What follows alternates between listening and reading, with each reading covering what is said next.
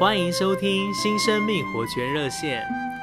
我们今天要来读约翰福音三章十六节：神爱世人，甚至将他的独生子赐给他们，叫一切信入他的不至灭亡，反得永远的生命。在约翰福音里的记载，耶稣称神为父，共有一百一十四次。然而，主耶稣却因自称为神的儿子，被犹太人钉在十字架上。亲爱的朋友们，难道耶稣是骗子吗？葡萄牙国曾有一个制造伪钞而致富的大骗子，他后来被捕，却因坚决不吐露实情，而使得政府无法查到证据。在狱中，他看见一本圣经。读了以后不能相信，以为圣经也是伪造骗人的文件，因此他动了念头要来证明圣经也是冒名假造的。他便将圣经从头到尾详细研读。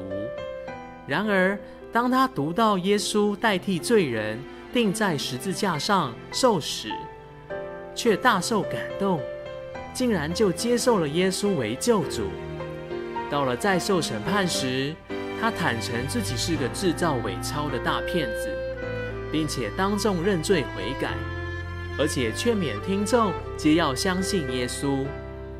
法官问他先前为何不说实话，他说：从前怕死，现在不怕死了，因为接受耶稣做救主，灵魂可以得救，身体的早死晚死没有多大关系。亲爱的朋友，耶稣如果是骗子，岂有骗子甘愿受死，而不在法庭上推翻口供之理？因为只要他否认说过自己是神的儿子，或者承认他是骗人说笑的，即可得到释放了。然而，耶稣却在六次受审之中，一再承认他是神的儿子。如此看来，耶稣既不是骗子，无疑真是神的儿子了。神已将他赐给世人，只要信入他，就能得足永远的生命。谢谢您的收听，我们明天再见。